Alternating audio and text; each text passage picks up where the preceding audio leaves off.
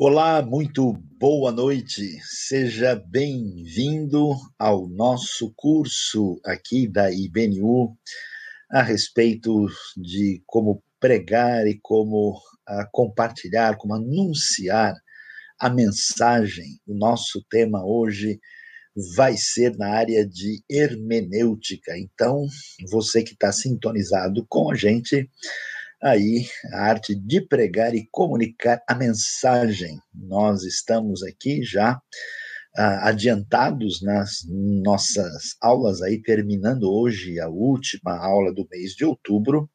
E, portanto, você aí fique em sintonia conosco e não se esqueça aí, ó, inscreva-se no canal, aperte o sininho, divulgue, convide os amigos, divulgue essa live, essa aula, na verdade, desse curso, e você deve se lembrar, se você quiser, que esse curso tenha a validade em termos uh, de um curso reconhecido por uma uh, faculdade credenciada pelo MEC, ainda que seja um curso livre, você pode receber aí o certificado. Então seja bem-vindo e vamos lá, porque o assunto tem a ver com hermenêutica e pregação. Como é que funciona a questão da interpretação da Bíblia e o que isso tem a ver com a entrega da mensagem, a pregação, o anúncio da palavra. Vamos então começar aí a nossa aula diretamente. Você então pode acompanhar aí o que nós temos na sequência, abrindo os nossos slides, né, falando a respeito da necessidade da proclamação aí da mensagem. Então, o que, que acontece? A pregação, aquilo que é transmitido numa mensagem, numa uh, um sermão, como muita gente prefere chamar, ela uh, passa por vários aspectos, como nós vimos, falamos no inicialmente da importância de perceber é, a arte propriamente da oratória, né, da apresentação é, daquilo que vai ser trazido, falamos da importância de entender a dinâmica da transmissão da mensagem, mas antes de chegar lá, nós precisamos ter o texto devidamente estudado e devidamente trabalhado. Por isso é tão importante, né? Nós vimos na semana anterior a nossa aula sobre a questão da importância do contexto histórico, né? Aí que é fundamental. Uh, e aí a gente agora trabalha com a questão da hermenêutica. Todo mundo deve se lembrar, né? a hermenêutica é exatamente a disciplina que diz respeito à arte da interpretação dos textos, e nós temos o que a gente chama de uma hermenêutica das escrituras, né, ou da Bíblia, e então a pergunta é qual é o nosso ponto de partida na interpretação do texto bíblico. Então vamos dar uma olhada aqui uh, em algumas propostas de hermenêutica que nós vamos encontrar. Uh, dentro da tradição evangélica, evangélica protestante, histórica, né, nós temos o que a gente chama da prática da interpretação histórico-gramatical. Por que, que isso é importante? Quando você ouvir um pregador, ouvir alguém trazendo uma mensagem, você talvez com um pouquinho mais de atenção você vai perceber qual que é a base de interpretação do texto. Né? Muita a gente às vezes fala o seguinte: não, olha, na verdade a Bíblia, né, é, tem várias interpretações, né, é, cada um tem o seu enfoque, cada um enxerga de um jeito, não é bem assim, né?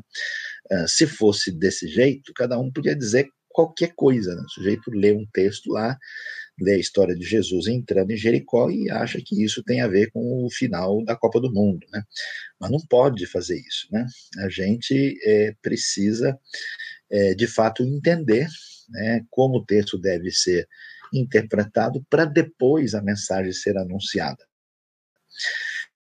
Ah, e, sentido, a gente vai descobrir é, a, a, necessidade é, de entender ah, o ponto de referência da pessoa quando ele, ele interpreta o texto. Tem gente, por exemplo, que tem uma postura, a gente fala que é de uma hermenêutica crítica em relação ao texto. Né? Ele tem uma, um outro óculos é, que acaba tendo uma interpretação sociológica, filosófica, assim por diante, sobre o texto.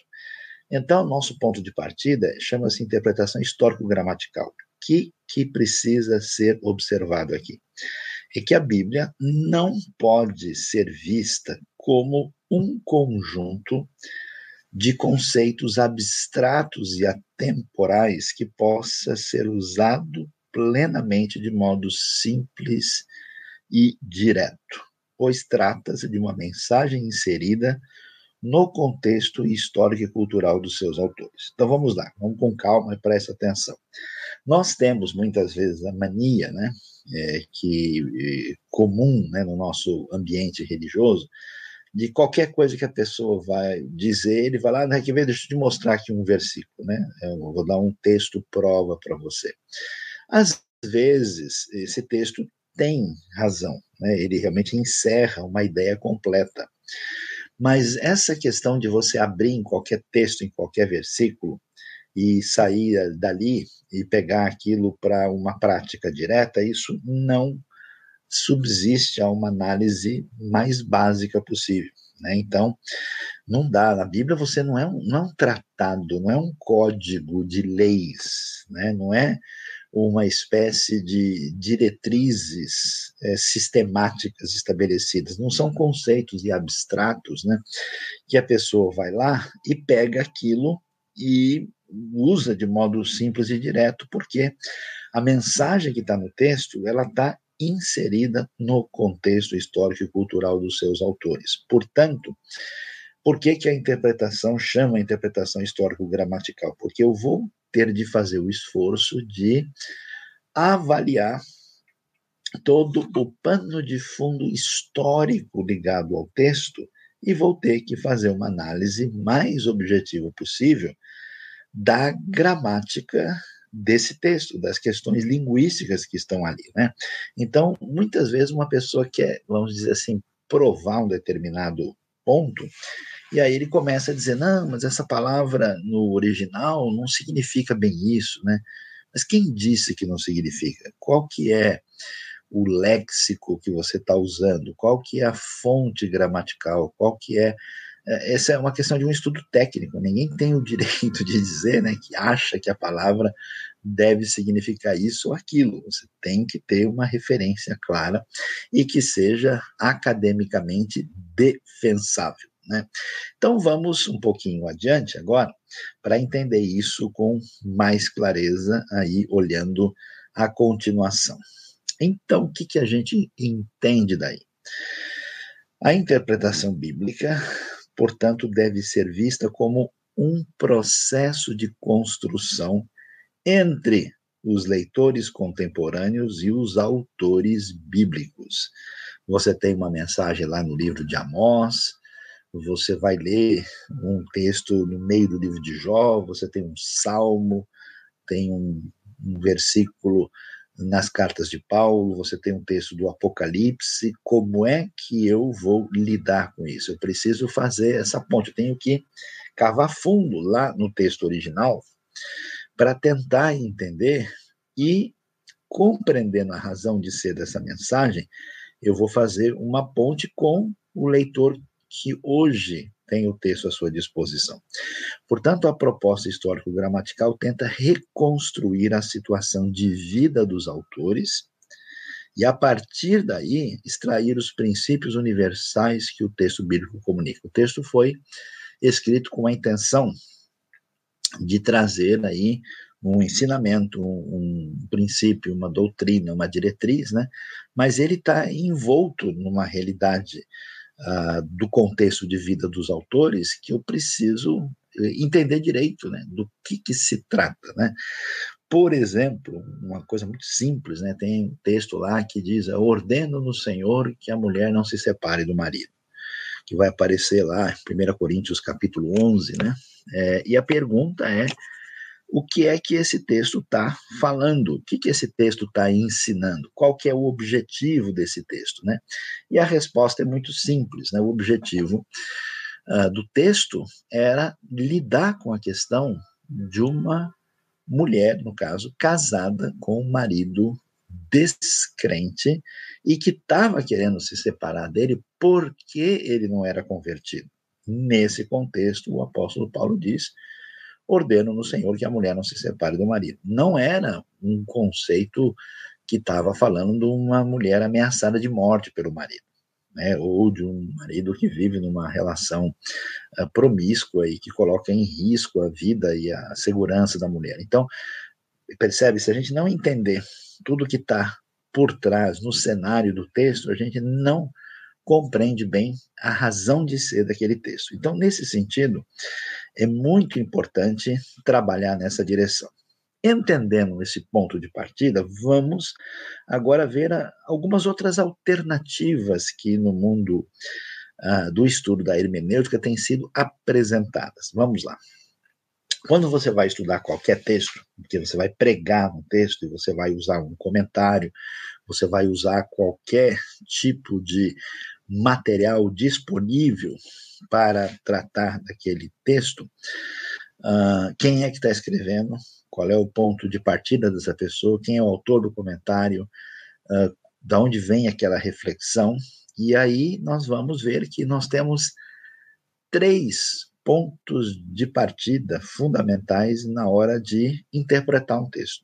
Ou a pessoa entende que o texto uh, que você vai é, interpretar, que o ponto de partida fundamental não está no texto, mas está no leitor, quer dizer, o leitor é a chave do entendimento daquele texto, ou a pessoa acha que a chave uh, está uh, no texto propriamente dito, né, do jeito que ele aparece lá, ou está no autor.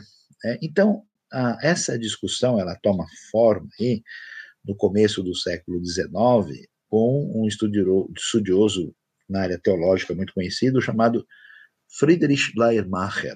Schleiermacher, inclusive, foi também filósofo, né, um, teólogo que uh, viveu aí, né, na metade do século XVIII para uma boa parte do século XIX, conforme você vê nas datas aí.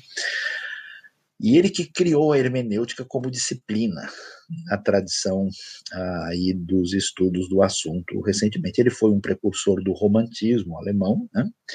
E o que que ele considerou? Aí que a gente começa a perceber, né? A, a ideia no ambiente reformado, né, da, do derivado da reforma, era que a gente precisava fazer o que, que a gente chama de interpretação histórico-gramatical. Aí o Schleiermacher diz, não, não, olha, na verdade, a gente precisa levar em conta o leitor do texto. Ele então criticou o que ele na época chamou de excessos da ciência, dizendo que uma análise objetiva e, e, e gramatical, histórica, não dava a suficiente possibilidade do entendimento do texto. O que, que ele afirmou, e aí a gente precisa entender isso, e a gente, muita gente segue Schleiermacher sem conhecer o homem, né? A partir de uma relação de vida, o leitor poderia compreender o autor até melhor do que o próprio autor. Como assim? O que Schleiermacher queria dizer era o seguinte: se uma pessoa tinha uma determinada é, experiência com Deus, essa pessoa tinha condições de é, a partir da sua experiência, entender melhor o texto do que uh, quem tentava estudar o texto por, por categorias racionais, ou até mesmo como o próprio autor. Então, vamos supor, a Bíblia fala de uma experiência do enchimento do Espírito Santo. Aí o Schleiermacher vai dizer quem experimenta né, essa experiência com o Espírito Santo agora, quando vai estudar o texto, vai entender o texto texto melhor do que, do que quem mesmo escreveu.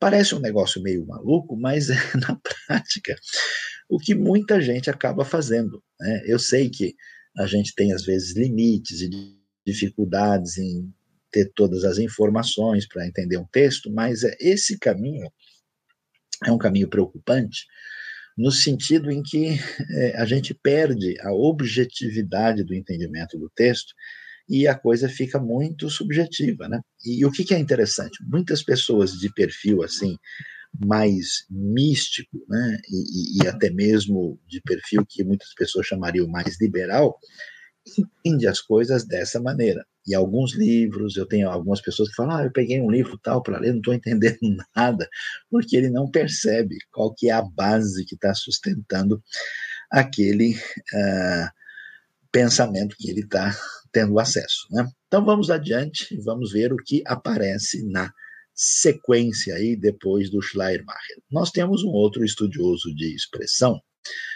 que era o seu famoso Martin Heidegger. Heidegger, o que, que ele faz? Ele amplia isso. Ele amplia no sentido, eh, ele foi um estudioso é, existencialista, né, é, que teve muito impacto no século XX, né, ele ficou famoso por seu livro, seu livro Sein und Zeit, Ser e Tempo, né, e, e, e aí o que, que esses estudiosos mais recentes começam a dizer é que, assim, é impossível entender a Bíblia ah, no sentido de compreender o texto através de uma análise linguística e de uma análise é, histórico-gramatical. Então, eles vão dizer que a interpretação do texto ela deve ser totalmente subjetiva. É, ou seja, ele amplia aquilo que Schleiermacher começou e ele vai dizer que o intérprete é fonte do significado. Na, na, prática, do ponto de vista popular, tem muita gente que fala isso, né? Não, o que é importante é o que o texto está dizendo para mim. O importante é o que eu sinto quando eu leio isso aqui. Né? Então é uma, uma atitude de assim colocar em segundo plano um entendimento uh, do texto, digamos assim, mais fiel a, a, ao sentido original. Ele influenciou um teólogo muito importante, que é o Rudolf Bultmann, que também vai é, criar uma teologia no mesmo caminho, e ele vai dizer o seguinte: olha que coisa interessante. Como você, segundo Heidegger, não consegue realmente chegar ao entendimento do texto, quando você lê esse texto, esse texto subjetivamente mexe com você. Nesse sentido, o que você consegue quando lê o texto não é entender o texto, mas entender a si mesmo.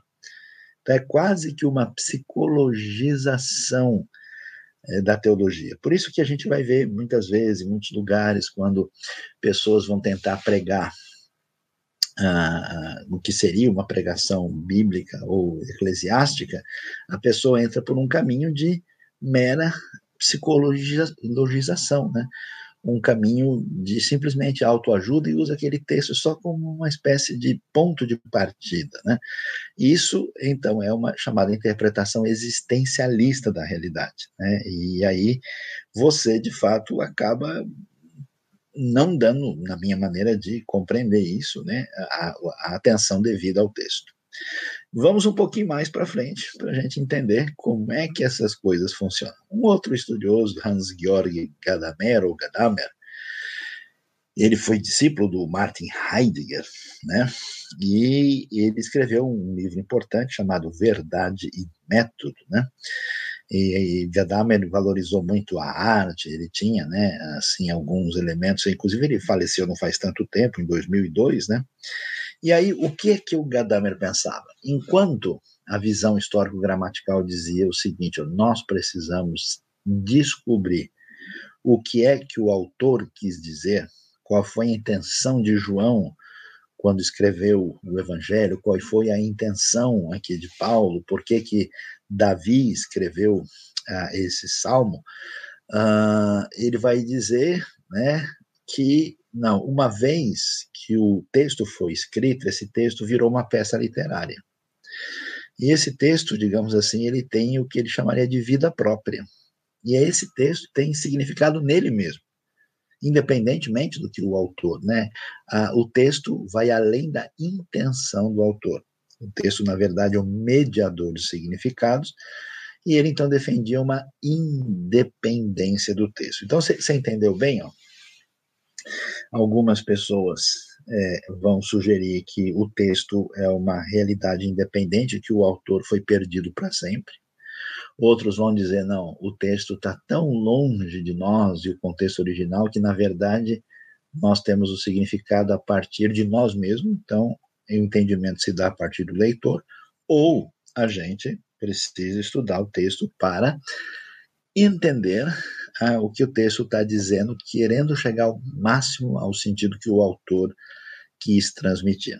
Né? Daí você vai ver que muitos pregadores ou professores, quando falam do texto bíblico, às vezes não se preocupam muito de falar sobre aspectos históricos ou linguísticos ou contextuais, eles vão é, mais por uma análise como se aquele texto pudesse ser visto com uma independência em relação ao texto original.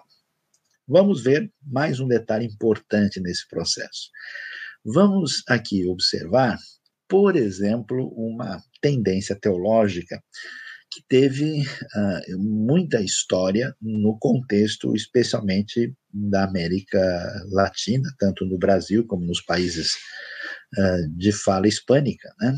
E esse enfoque libertário, a gente vai entender que tipo de hermenêutica uma teologia como a teologia da libertação praticou, né? Que é uma é, teologia é, que é diferente do enfoque histórico-gramatical. Então, a teologia da libertação entendeu que o jeito mais adequado de compreender as relações sociais é a interpretação que Karl Marx fez dessas relações, né? Olhando as questões das classes sociais, as questões da economia, né? Uma influência de Hegel, uma influência de Adam Smith, ah, fez com que Marx chegasse, né? É claro que depois o marxismo vai ter uma série de, de desdobramentos, mas a, o paradigma sociológico com certeza é marxista. E como a América Latina tem uma história de colonização, tem um problema sério de uh, grande diferença social, tem um problema histórico também de questões raciais, tem uma série de elementos aí pertinentes, tem um pano de fundo da tradição católica ibérica, né? Ah, esse enfoque ganhou muita força. E aí nós tivemos, né, ah, muitos estudiosos que tiveram uma, é, é, fizeram história dentro desse ambiente, é, que foi o Leonardo Boff, que é brasileiro, né, Juan Luiz II, uruguaio, né, Gustavo Gutierrez, ah, que era peruano, né, uh, e Severino Croato argentino, né?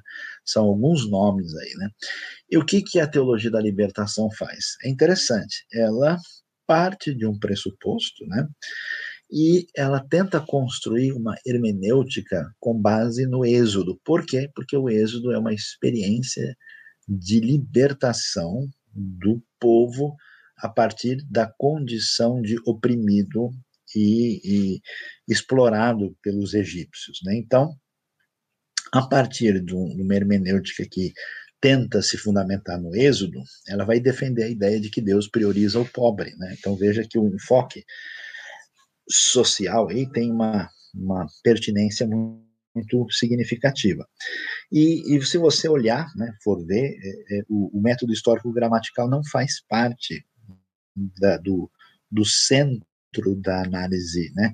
Existem comentários bíblicos, existem muitos trabalhos feitos por gente da libertação, mas que não priorizam o método histórico-gramatical. E como é que funciona? Veja lá. Ela enfatiza o leitor como foco da hermenêutica. Então, assim, o, o Severino Croato tem uma frase muito interessante, que você, na verdade, não tem o objetivo de fazer o texto que ele chama de uma exegese, tem que fazer uma exegese para entrar no texto e, enriquecer o texto com novas fontes de significado. Então veja que é uma maneira que não é, é semelhante ao que a gente faz na tradição evangélica com o método histórico gramatical. Ah, aí enfatiza né, a ação do sujeito da história e está mais preocupada com o que a gente chama de ortopraxia uh, do que com ortodoxia. Quer dizer, a ideia não é você estar tá, né, com é, exatamente a ideia de uma análise correta, é, que está seguindo o que o texto é, exatamente está dizendo, né, a ideia é diferente, né, é, e, portanto, o que importa é a praxis, né, é, é você fazer aquilo que deve ser feito na condição de sujeito agente da história, para a gente entender esse elemento. Então, vamos aí adiante para a gente poder entender um pouquinho mais né, desse aspecto. Pensando nisso, uh, o que, que a gente diz? Se a gente quer fazer uma pregação no texto bíblico, se a gente é, parte do pressuposto que a Bíblia é palavra de Deus e que ela é referência e, e que a gente tem a responsabilidade de pregar a palavra, aí nós temos uh, que concordar que o, o, ponto de vista mais adequado é praticar o método histórico gramatical, ainda que nem sempre seja fácil né, a gente ter todas as informações, os desejos atendidos nas nossas curiosidades sobre o texto. Né? No entanto, é, isso uh, vai é, deixar claro que um trabalho bem feito assim vai trazer algumas dúvidas, vão surgir duas possibilidades legítimas de interpretação, envolve um trabalho assim vamos dizer, um pouco até mais exigente. Quando a gente joga a coisa assim que para o texto em si, né, apenas, ou para o leitor, nós entendemos que a pessoa, na verdade, corre o risco de fazer uma análise muito subjetiva do texto e perder o texto e poder dizer qualquer coisa sobre ele. Então, isso realmente não parece ser o melhor caminho.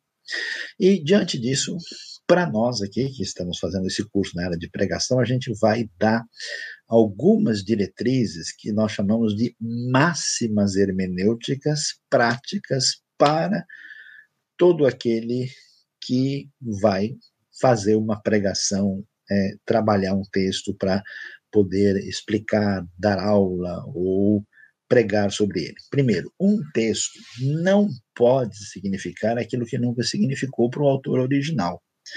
Então, assim, tem muita coisa que a gente chama de viagem na maionese, né? Que a pessoa vai lá, não, mas Jesus eh, falou isso, mas não está escrito em nenhum lugar. Mas ele não falou, ele pensou, né? Não pode caminhar numa direção dessa, né? Você tem um texto e você deve respeitar esse texto e a pessoa não tem o direito de colocar na boca do profeta, né, na boca de Moisés, na boca de Isaías, o que ele nunca disse. Então, a análise respeitosa é isso. Mesma coisa se eu vou fazer um trabalho sobre uh, o barroco português, se eu vou uh, estudar né, Goethe na literatura alemã, se eu vou fazer um trabalho sobre essa de Queiroz ou Machado de Assis, né, eu não posso simplesmente dizer, ah, eu, eu sinto, eu acho que o texto está querendo dizer isso, né? Essas leituras, elas são, se existirem, tiverem razão de ser, elas são secundárias. Então, quando eu for estudar um texto, eu preciso de fato me preocupar sobre o que Isaías quis dizer quando escreveu isso. Quando foi? O que estava acontecendo?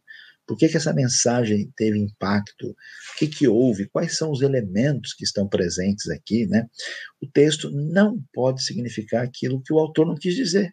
Se o autor escreve qualquer texto, ele escreve com uma razão de ser. E como é que a pessoa, depois que o sujeito escreveu, vai lá tentar dizer aquilo que ele nunca disse? Então, essa questão precisa ser considerada. A segunda questão importante para quem quer, vamos dizer, praticar aí uma exposição bíblica legítima, com fidelidade e com uh, autenticidade. Né? é entender que a Bíblia interpreta a própria Bíblia. Falando isso, assim, essa frase ela parece não significar muita coisa. Mas vamos lá. Quando você vai interpretar a Bíblia, a pessoa corre o risco de, por exemplo, ser é, defensor de uma determinada linha teológica particular. Ah, a pessoa pode ser defensor ou amigo, né, ou amar a linha de um determinado filósofo, né, que ensina tal e tal ideia. A pessoa gosta de uma linha psicológica ou sociológica, né? E aí, quando ele vai ler o texto, ele lê o texto a partir desse ponto de vista, porque ele ele está fazendo a leitura, né? não, não interessa tanto o que o texto está dizendo aqui. Né? Então, por exemplo, quando uma pessoa faz uma leitura achando que todas as coisas na história humana acontecem por razões econômicas, tudo que ele for ler, ele vai achar que tem única e exclusivamente uh, uma motivação econômica. Então, olha, por que é que a Bíblia, quando menciona o, reinado do rei fulano de tal e ela não dá muita atenção, é porque isso foi escrito pelo rei é, ou pelos escribas do outro rei que tinham uma relação de oposição a ele e, e, queriam, vamos dizer, prejudicar a imagem dele, porque ele tinha sido um rei é, forte economicamente importante, não vai enxergar outro enfoque. Né? Então, essas leituras, elas não podem, né, esses enfoques não podem controlar o texto bíblico. Esse é o problema de você ter uma Bíblia né, que seja pentecostal, que seja presbiteriana, metodista, batista, é, que seja calvinista, arminiana, né, porque quando você fecha aquela linha, aí você vai fazer com que todos os textos sejam vistos apenas a partir daquela linha. Uma leitura psicológica, né?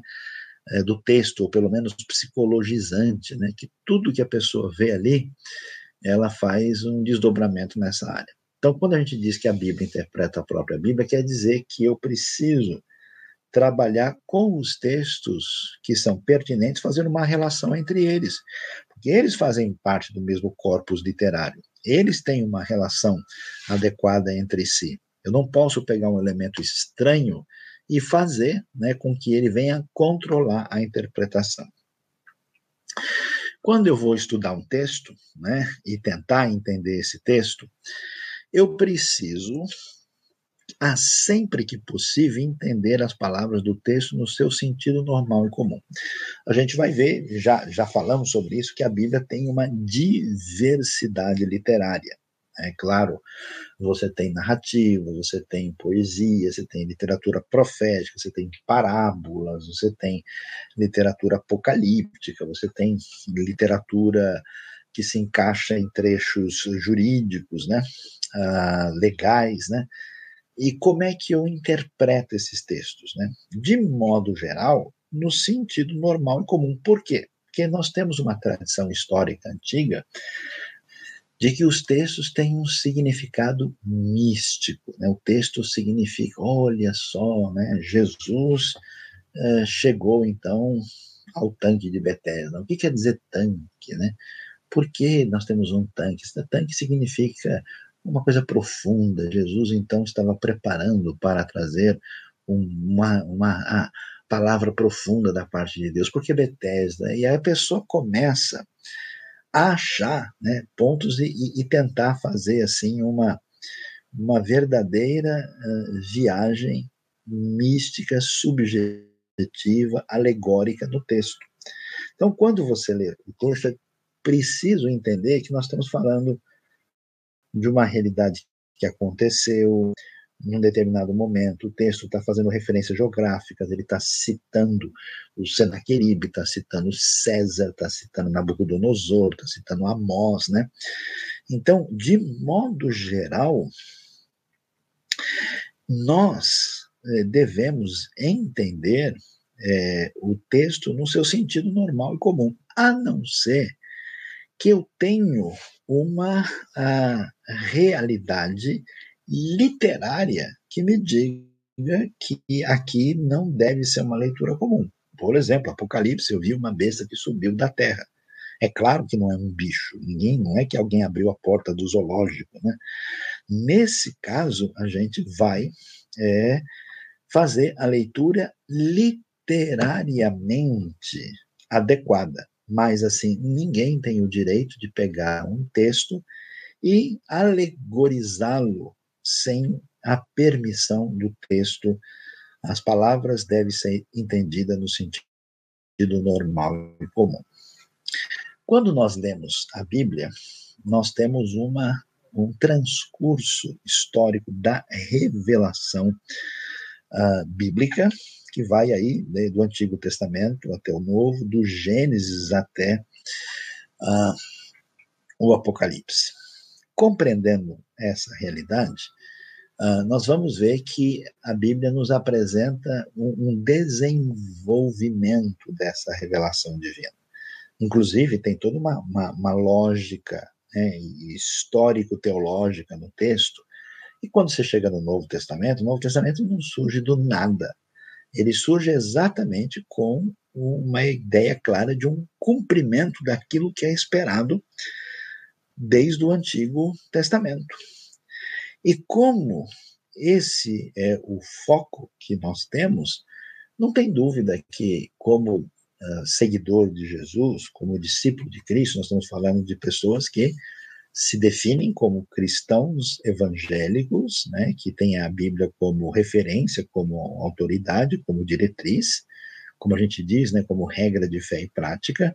E quando ele vai tomar uma decisão, é claro que ele não pode pegar um texto lá solto, lá atrás, em Levítico, ou alguma coisa que ele vai uh, encontrar no livro dos reis, e definir isso como prática ou como diretriz da vida com Deus, sem olhar o que o Novo Testamento tem a dizer sobre isso. Então, nesse sentido, o Novo Testamento tem precedência sobre o Antigo Testamento quando trata é, de um determinado assunto. Por isso é uma coisa interessante que a gente vê uh, muitas pessoas na sua caminhada, às vezes, é, pegando textos assim do Antigo Testamento que, na verdade, nem são é, considerados como referência de prática nem na tradição judaica hoje, e as pessoas querendo fazer, né? Então o sujeito vai mandar fazer uma arca para colocar é, na sua comunidade, porque a arca é sagrada, ele vai tentar construir um santo dos santos, vai botar uma roupa de sumo sacerdote. Mas espera aí, será que essa pessoa entendeu bem isso? Entendeu o Novo Testamento, né? Então, quando eu vou estudar, e aí quando você vai fazer uma pregação, né? Porque a gente falou na aula passada da importância da pregação expositiva. Então, se o sujeito pega um texto do Antigo Testamento, ele vai expor, muito bom. Tem muita sabedoria, muita teologia ali? Tem, mas você precisa trabalhar o, o enfoque teológico final desse texto à luz do Novo Testamento. Senão você está vivendo como se ah, o Messias não tivesse chegado, como se isso não tivesse sido cumprido em Cristo. Né? E acho que algumas pessoas têm perdido um pouco o caminho nessa tentativa de entender a Bíblia, às vezes até com sinceridade, mas com falta da atenção adequada. Vamos um pouquinho adiante para entender mais dessas máximas hermenêuticas. Vamos lá.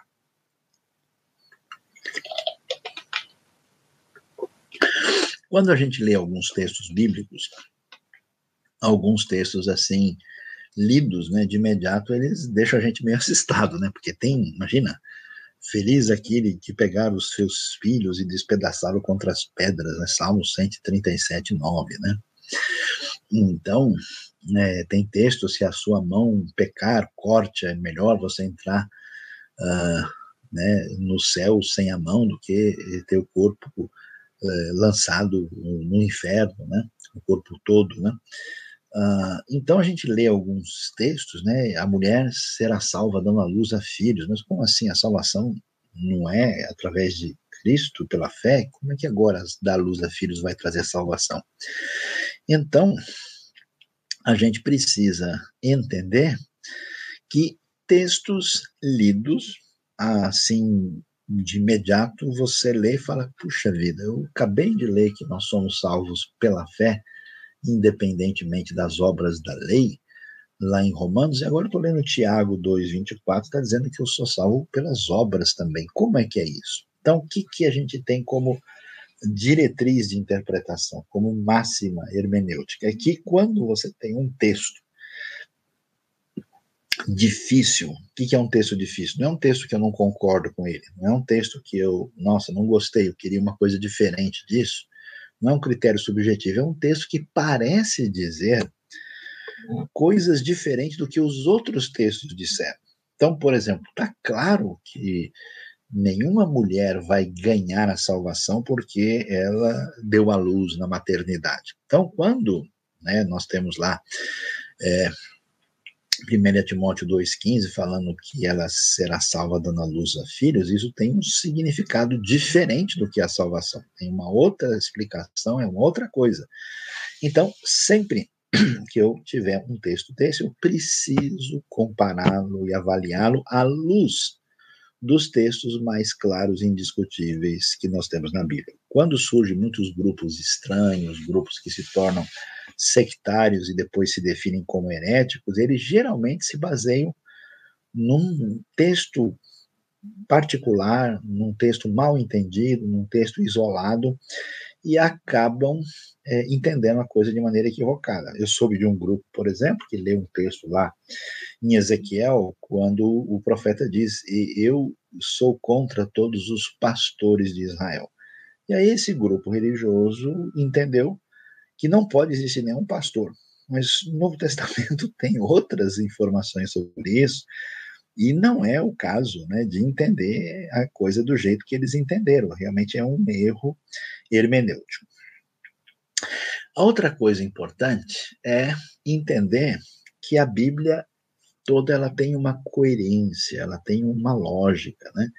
E quando as pessoas começam a estudar os textos ali, elas às vezes não percebem que eles fazem parte é, de uma figura maior. E não tem dúvida que quando você lê a revelação bíblica como um todo, se você pudesse, assim, tipo, começar hoje no Gênesis, fizesse uma mega leitura dinâmica e fosse até o fim, vai ficar claro para você que Cristo é o centro da Bíblia, né? É uma interpretação bíblica, ela necessariamente é uma interpretação cristológica. É diferente de achar Cristo em cada versículo que a pessoa lê né? Mas assim, você tem alguns conceitos assim muito fundamentais, como o conceito de aliança, conceito de reino de Deus, que estão ligados, né, no eixo da revelação bíblica, mas você vai ver que o desdobramento, o foco está na pessoa de Cristo. Por que, que é importante? Porque senão a pessoa lê um texto, né, assim, que é mais complexo, por exemplo, como Jó ou como Eclesiastes, né? E ele vai acabar tendo às vezes uma nota dissoante no seu entendimento, né? Uh, das escrituras, sem entender aí esse foco de que ela é na sua essência marcada pela ideia da redenção que se dá através da pessoa de Cristo Jesus, Senhor nosso, né? A base disso, porque uma pessoa, quando tira Cristo do centro, ele vai construir, digamos, uma teologia, um centro de interpretação a partir de uma outra referência que não é capaz de se sustentar. Como a gente mencionou, né, no princípio anterior que a gente falou, que o Antigo Testamento e o Novo comparado, você tem, né, o que a gente chama de uma precedência do Novo Testamento, é importante compreender que a relação bíblica, a revelação bíblica é progressiva. O que quer dizer? Quer dizer o seguinte, que nem todas as ideias teológicas que a gente percebe conhece e que a gente vai ver plenamente reveladas no Novo Testamento, nos ensinos de Jesus, nos evangelhos e nas é, cartas do Novo Testamento, é, essas realidades não estão presentes nos textos do Antigo Testamento. Por quê? Porque essa revelação não chegou lá ainda. Então, tem gente, por exemplo, que quer achar é, uma trindade explícita uh, no próprio Antigo Testamento e você não encontra isso do jeito que as pessoas querem encontrar. Uh, tem gente que, quando vai é, tratar por exemplo, do que acontece com a nossa, com a todo, com, conosco, né, depois da morte, e tenta achar textos no Antigo Testamento que tratam disso, né, e até com traduções bíblicas que são incorretas. Mas o Antigo Testamento não fala disso, não fala de céu, não fala de inferno, não fala de detalhes, porque isso é uma realidade que só vai ser revelada plenamente lá adiante. E isso é importante por quê? Porque a pessoa, quando vai estudar ou vai pregar, né, ele vai pegando qualquer versículo, tirando, então, pega um de Levítico, depois ele pega um em Provérbios, aí pega lá em Ageu, depois em Atos, e vai misturando como se esses textos não fossem parte de uma determinada época da história da revelação. Eu me lembro de uma discussão interessante quando o pessoal fala daquele texto é, que Davi é, teve o, caso do filho de Batseba, né, que faleceu, que não veio a nascer, e aí, no auge da sua dor, quando Davi estava jejuando e orando, ele, depois que ele sabe que o menino que morreu, né, ele vai e levanta-se, né, termina o seu jejum, o seu pranto, e aí todo mundo quer saber, os seus subalternos vão perguntar para ele, e ele diz o seguinte: olha, uh, eu irei até o menino, ele não virá a mim. Quer dizer, dizendo que o menino não podia ressuscitar e vir encontrar com ele. Né? Quando Davi diz que eu irei até ele, o pessoal diz: ah, Davi tá, ele está dizendo que o menino foi salvo, que Davi, quando morre, vai para o céu e o menino também vai.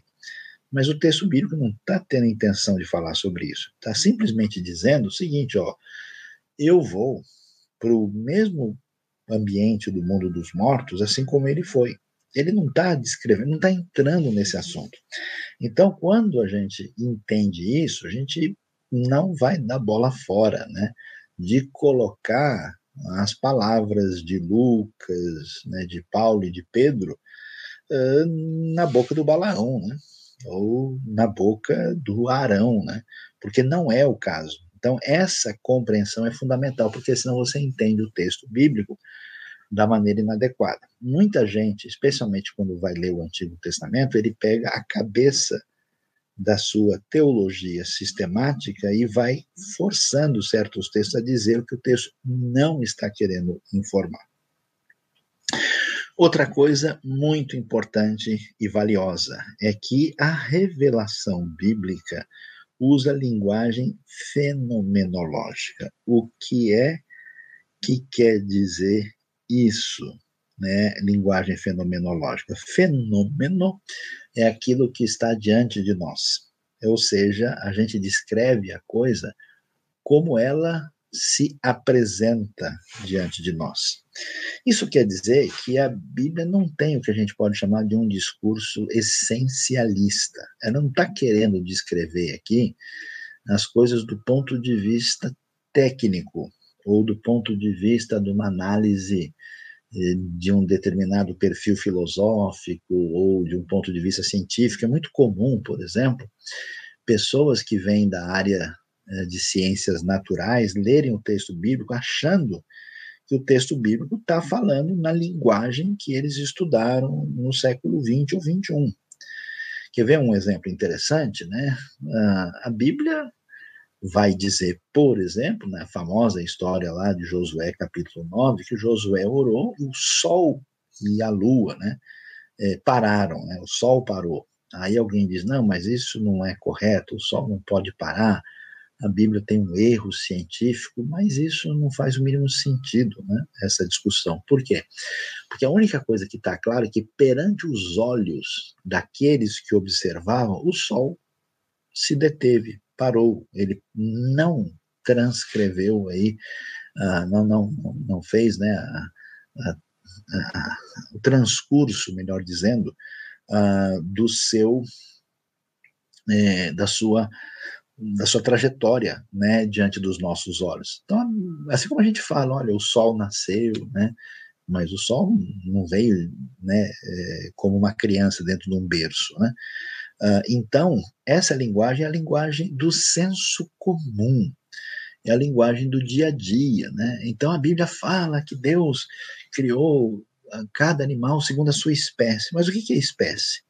Espécie é uma categoria genérica. Né? os antigos hebreus, eles falavam que, por exemplo, todos os peixes, os bichos alados eram de uma só categoria. Podia ser inseto, podia ser é, beija-flor, podia ser morcego, é tudo bicho que voa. A descrição é um bicho que vive na terra, debaixo da terra e que uh, voa. É, a descrição é simples, então às vezes as pessoas começam a tentar achar um debate onde não existe, né? sem entender que a linguagem bíblica é a linguagem do senso comum e uma linguagem, como a gente chama, fenomenológica. Outra questão muito importante e significativa é que o texto bíblico parte do pressuposto muito nítido de que aquilo que nós temos na Bíblia envolve a intervenção milagrosa de Deus. O texto trabalha com o enfoque de uma ação sobrenatural. Por isso a Bíblia fala de milagres, de maravilhas, de feitos incomuns. Né? O que, que acontece? Pessoas de pano de fundo mais assim, insecular, e que entende tudo do ponto de vista puramente naturalista, têm dificuldades com isso. Mas assim, você pode até pensar o que você quiser. O que você não pode dizer é que o texto está dizendo isso. O texto está dizendo, por exemplo, que Jesus multiplicou os pães e os peixes. Não quer dizer que tinha mais uma quantidade de pão e peixe guardado debaixo lá e o pessoal pegou. Não quer dizer que isso é uma parábola, que é uma coisa contada para mera ilustração. Né? Quando a Bíblia fala que Jesus ressuscitou alguém, como ressuscitou a Lázaro, isso não é uma, uma poesia, uma fábula. Está dizendo que foi um feito extraordinário, que foi uma coisa fora do que as pessoas compreendiam dentro dos limites, né? Então a perspectiva dos autores é o que acontece com Moisés, com Elias, com Eliseu, com vários autores das escrituras deve ser visto como algo sobrenatural, porque essa é a proposta do texto. Agora, se a pessoa não acredita, se a pessoa não aceita, se a pessoa tem dificuldade com isso, aí é um outro departamento. Mas não dá para dizer que o texto está dizendo outra coisa. Você não tem o direito de fazer uma sobreposição sobre o texto e tentando dizer que Davi, Moisés e Isaías precisam concordar com você. E é muito interessante é, observar que o texto bíblico tem uma riqueza muito grande, né? Você tem aí, por exemplo, a Bíblia falando uh, que Deus ele é soberano e que o ser humano é, age com responsabilidade e liberdade. Você vai ver a Bíblia nos apresentando que Deus é alguém a ser conhecido, mas ao mesmo tempo ele é misterioso, né? Você vai ver uma série de tensões, né? O reino de Deus já chegou, mas ele ainda vai vir. Jesus é totalmente divino, mas ele é totalmente humano. Então a gente tem vários que a gente chama paradoxos e tensões no texto bíblico que fazem parte da revelação. Mas atenção, isso tem limite, né? Não dá para a pessoa viajar na maionese, tipo, ah, não, tanto faz, Deus existe e não existe ao mesmo tempo, né? A gente tem fé e não tem ao mesmo tempo, né? Não é assim, né? Que às vezes essa, essa ideia do paradoxo, da tensão, ela chega ao ponto de trabalhar com o que a gente chama de uma contradição explícita, né? E chega num caminho onde a pessoa de fato vai dizer, olha, a Bíblia não diz nada, porque ela tem um monte de coisas que são oposições. Tem gente, por exemplo, que é cético e vai dizer exatamente isso. Olha, a Bíblia, num texto, fala uma coisa: ah, Jesus disse que veio trazer paz e que ele, a minha paz eu dou a vocês, mas ele disse: eu vim trazer espada, né? E pensa que eu vim trazer paz à terra, então tá vendo como é uma contradição total? Num versículo ele diz paz, no outro ele diz que ele veio trazer espada. Então a Bíblia tem coisas absurdas, porque tudo isso é uma é uma contradição, mas não é o caso, né? Quando Jesus fala da paz, envolve aquilo que tem a ver com a paz com Deus por meio da sua redenção, da reconciliação que nós temos diante de Deus por meio da, da obra de Cristo, por meio da sua palavra e da sua obra. E quando ele diz que ele veio trazer a espada, veio dizer que pessoas iriam, né, é, quebrar o seu vínculo é, que existia em função do seu compromisso com Cristo. No caso, né, eu vim colocar o pai contra o filho, por quê? porque se o pai, o filho, né, crê em Cristo e passa a ser seguidor, ele poderia ser perseguido pela própria família. Então, não é isso, né? Então, você estuda, presta atenção, você vai entender que a coisa tem um significado muito mais claro do que parece à primeira vista, tá? Vamos então adiante, entender aí mais algumas coisas importantes. Então, diante disso, entendendo que o melhor caminho é praticar uma hermenêutica histórico-gramatical. Segundo, você precisa observar que as hermenêuticas muito alegóricas e subjetivas, elas não são recomendáveis porque a pessoa faz com o texto que bem entender. Isso não é legítimo. Uh, terceiro, entendemos que existem essas máximas, essas diretrizes hermenêuticas para a gente sempre se lembrar quando for trabalhar com texto. E aí vem a prática hermenêutica, né? O que, que a gente faz? Quando eu escolho um texto, eu vou estudar um texto, eu vou dar aula sobre ele, eu vou pregar sobre ele, o que, que eu faço? Eu preciso aí fazer o meu trabalho de observação com base nesses princípios de interpretação. Então eu vou lá ler esse texto, eu vou ler várias vezes, deixa eu reparar aqui quem são os personagens, quais são as ações principais, quando aconteceu, como, porquê, é, qual é o motivo desse texto. Eu tenho que fazer esse trabalho né, de observação, de ler e levando em consideração essas diretrizes hermenêuticas que a gente é, ressaltou aqui. Quando você fez isso, aí você vai agora fazer a pesquisa exegética, né? que, que eu tenho a partir das informações que me levam ao entendimento desse texto originalmente. Então, quais são as observações históricas, ou linguísticas, ou literárias? Aí eu tenho um material técnico, né? um comentário, uma bíblia de estudo de, de bom nível, que vai dizer, olha, aqui no caso, essa cidade, o que, que é Emaús, né? o que, que é Corazim, onde ficava, por que, que Jesus foi lá, uh, qual era a, a, razão de ser de Jericó, né? mas quem era esse César Augusto, mas de que Herodes que o texto está falando, por que mencionou Cesareia, todas essas coisas, geográficas, históricas, técnicas, eu preciso entender, senão eu vou entender o texto errado.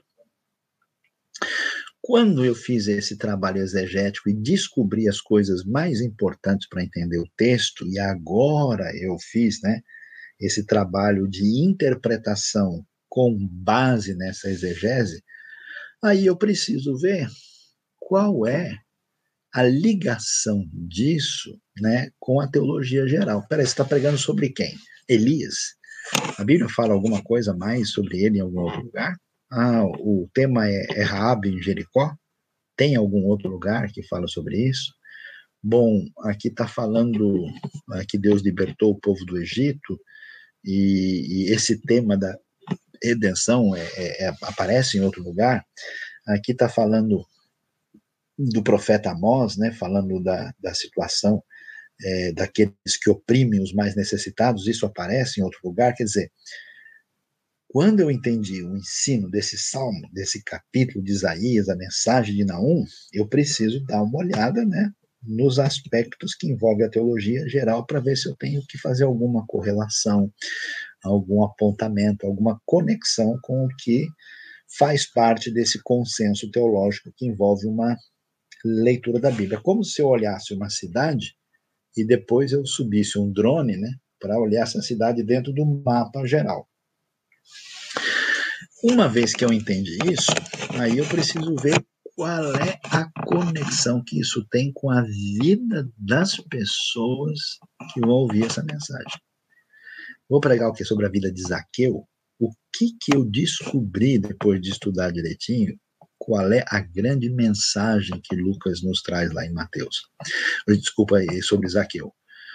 Ah, e aí, quando eu falo para as pessoas de hoje, que tipo de conexão, que ligação contextual tem entre as pessoas daquele tempo e as pessoas de hoje? Como é que aquela lição se aplica? Então eu preciso ver bem, né? Como Paulo fazia. Ele está falando com os gregos, então ele vai citar e vai falar de um jeito. Se ele vai falar com judeus na sinagoga, o jeito e a conexão é diferente.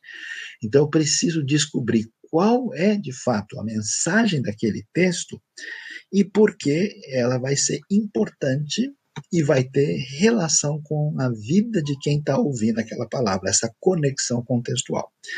Uma vez que eu tenho isso, aí eu vou colocar, vamos assim dizer, a comida no forno, né, para ficar pronta. Aí eu tenho preparo dessa mensagem, que pode ser um sermão, pode ser uma aula, né? Eu vou uh, tudo que eu descobri que é importante para aprender a respeito de Deus e da sua obra, da sua maneira de agir na nossa vida, do seu ensino, da sua diretriz, do seu consolo, eu vou descobrir e aí Pode ser que eu organize isso de uma forma de uma aula para ser dado numa escola bíblica, ou num curso, ou pode ser que eu vou fazer isso como uma mensagem, e aí eu preciso preparar nesse formato.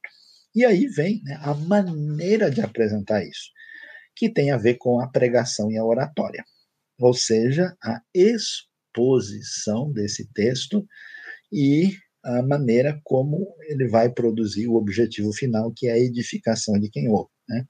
Então eu preciso não só aprender a pregar com o encadeamento correto das ideias, mas aprender a pregar também na maneira como eu falo. Né? E aí, então, a gente tem aí é, esse caminho, tá vendo? Que vai, que começa lá atrás, né? Na hermenêutica, para a gente poder fazer uma pregação bem fundamentada.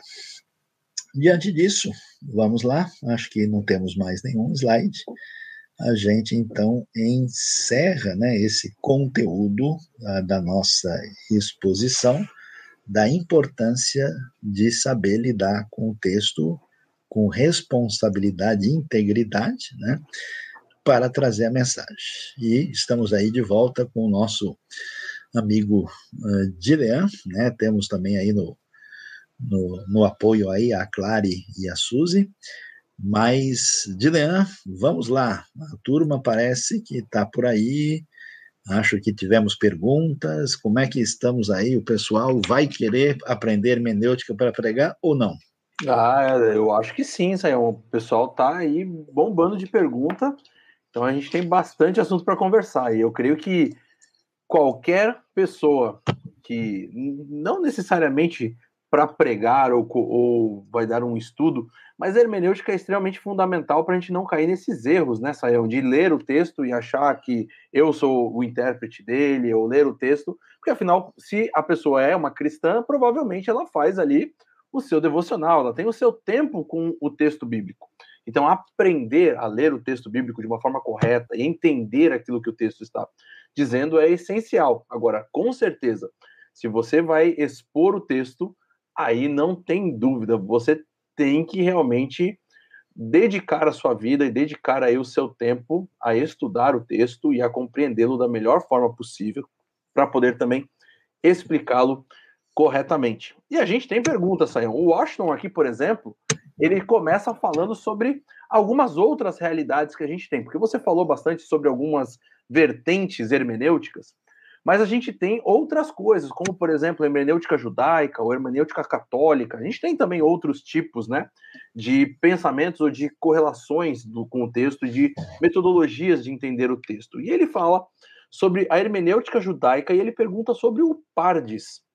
Ele até pergunta se podemos, como cristão, aderir a este método.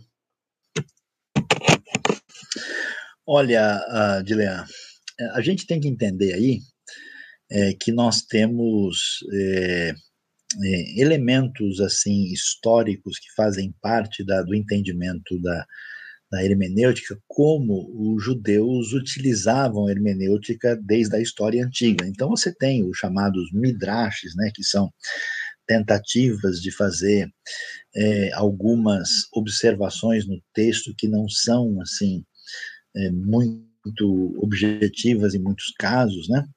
Uh, e, e a maneira é, como depois a tradição judaica desenvolve as coisas, ela não é uma maneira que a gente possa é, entender como referência acadêmica em termos de hermenêutica, né?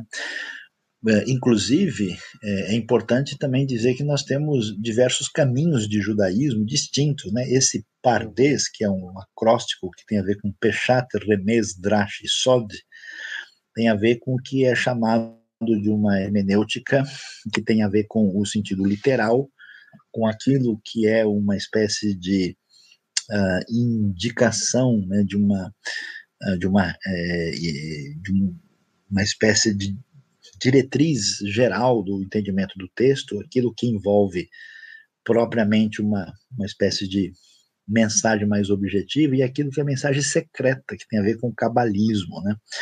E esse método teve muito desenvolvimento na Idade Média, né? E ele é meio análogo ao tipo de alegoria que existia no mundo católico medieval também né, aquele negócio dos quatro sentidos do texto, né? Então você tem a Jerusalém física, você tem a Jerusalém é, que representa a ética, o certo, você tem a Jerusalém é, que é a, Jerusalém celestial, né? Você tem a Jerusalém que envolve o caminho correto da vida. Então essas hermenêuticas elas são um pouco complicadas porque elas se distanciam desse elemento de você tentar entender o que o autor está realmente querendo dizer, né? Elas são maneiras posteriores de lidar com o texto. Então, eu não recomendo fazer isso. Na verdade, nem é uh, o que a gente tem que entender que não é um consenso nem entre os judeus, né? E outro detalhe assim importante é que a tradição judaica em termos de hermenêutica ela é, considera é, a, a, chamada Torá oral, né, a lei oral, com uma mesma autoridade e valor do que a lei escrita, né, a, a Torá ou Tanar, né, e a gente tem muita coisa interessante, tem, eu diria que a pessoa precisa conhecer bem a tradição judaica para entender quais elementos aí são pertinentes e são utilizados, porque tem muita coisa interessante que chama atenção e que tem um elemento objetivo, né? Mas tem coisa que, sinceramente, é viagem na maionese, né? Eu mencionei para o pessoal aqui que um dia alguém estava é, viajando comigo no, lá no contexto do, do, do Egito para Israel, e aí, de repente, alguém falou: oh, Sael, me ajuda aí, porque a gente estava numa aqui, e aí o, o, o, guia falou que quando os israelitas atravessaram o Mar Vermelho, teve 12 túneis de água, e em cada túnel passou uma da cada tribo, né? E aí eu nunca li isso na Bíblia, já procurei no Êxodo, sei, tá em que parte? É no Deuteronômio? Me explica aí, porque eu estou me sentindo mal, porque eu nunca ouvi falar dessa história e eu estou aprendendo da Bíblia desde pequeno, né? O que foi que aconteceu? Eu falei, fica tranquilo, porque não aconteceu, isso aí é uma tradição. Então, nesse sentido, não é um parâmetro de hermenêutica. Existem bons comentaristas, estudiosos judaicos, né, judeus aí, entre eles os autores, por exemplo, da, do comentário da JPS, Jewish Publishing Society, né, como Jacob Milgrom, ah, como Naum Sarna, como Moshe Weinfeld, né, Uh, mas esses são estudiosos mesmo técnicos e tem outras coisas que não cabem né, nessa uh, interpretação adequada do texto bíblico. Joia. Bom, a gente, a, na verdade, você expôs bastante a nossa, a, assim, a nossa preferência, ainda chegou a falar que às vezes ela também tem dificuldades, mas que é o método histórico gramatical, método aí que vem desde a reforma e que tem a, trazido aí boa direção para bons estudiosos. Mas a gente sabe que tem outros métodos, como o Jackson menciona aqui, que é o método histórico crítico, né? E ele então pergunta que se, pode, se você pode fazer uma análise aí das dificuldades do método histórico crítico e a dialética neo-ortodoxa na interpretação do texto. E também ele pergunta, aproveitando, sobre o existencialismo, né? E, e como o existencialismo influenciou a hermenêutica e a teologia. Vamos lá. Aí já, já dá mais duas lives aí. A é, mais ou menos. Né? Então, Isso só para começo, né? Então, veja, o, o método histórico crítico em si, uh, em tese, ele não é nenhum problema, né? porque você vai analisar o texto e qualquer análise envolve um ambiente, uma perspectiva onde existe crítica, né? E na verdade aí o, o, assunto pode ampliar, nós temos crítica da forma, crítica da redação, tem uma série de, de pontos aqui, não dá para a gente entrar nesses detalhes todos, né? A questão do método histórico crítico e onde é que ela entra ah, numa, numa situação de crise, na minha maneira de entender, é quando você está no ambiente de cultura europeia, de perfil racionalista e iluminista, e você quer fazer uma leitura do texto a partir dessa referência da cultura europeia do século XIX, uh, 18, 19, e aí você não faz jus ao texto. Né? Você entra com um elemento estranho sobre o texto e faz uma sobreposição inadequada. Muitas vezes, uma análise, vamos dizer, crítica, né, do histórico crítico, é interessante porque ele de fato observa algumas coisas que gente de perfil muito conservador não quer ver, né? Porque de alguma maneira é, atrapalha a maneira como a pessoa a, passou a enxergar o texto. Então, por exemplo, pessoas de perfil muito conservador, é, quando vão estudar textos do Antigo Testamento, eles têm uma dificuldade muito grande de aceitar que existe um desenvolvimento literário no Antigo Testamento que certos livros têm o seu formato final posteriormente, eles tentam forçar a barra para que tudo se encaixe na maneira como eles entendem, porque eles acham que isso coloca a fé sob perigo, né?